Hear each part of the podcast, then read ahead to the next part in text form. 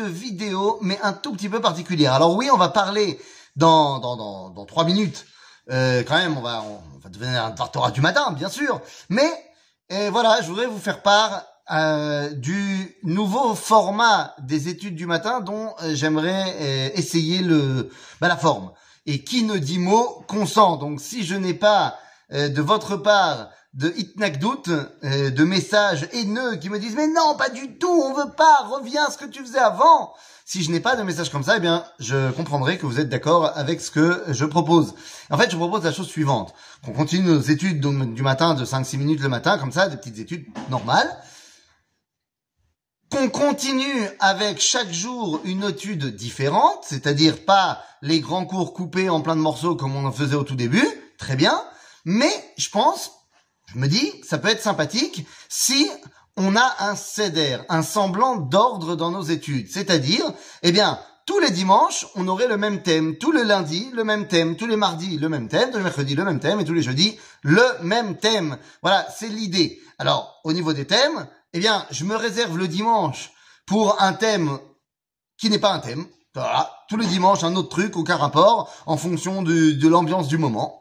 Et après, je pensais pour le lundi, mardi, mercredi, eh bien, de faire le lundi, par exemple, je sais pas, euh, je, je donne un exemple. Enfin, j'aimerais bien enseigner d'un côté euh, Pirkei Avot. Donc, euh, par exemple, disons le lundi, tous les lundis, une Mishnah de Pirkei Avot, pour qu'on connaisse tout Pirkei Avot.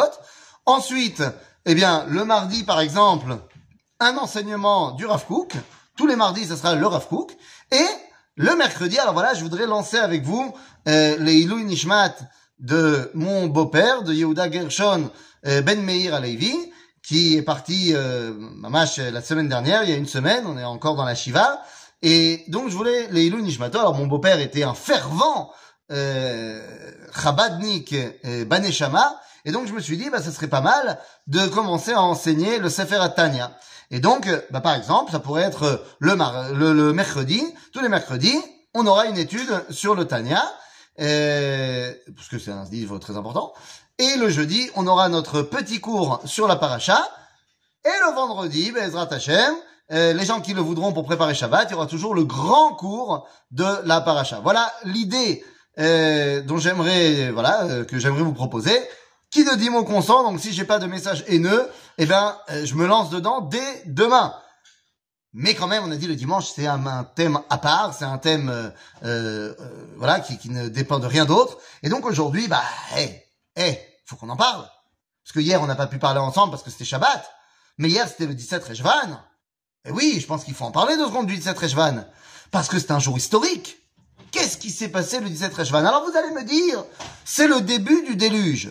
C'est le début du déluge d'après la Chita et le calcul de Rabbi Eliezer. Alors ça, c'est pas vraiment joyeux, joyeux, Zenachon.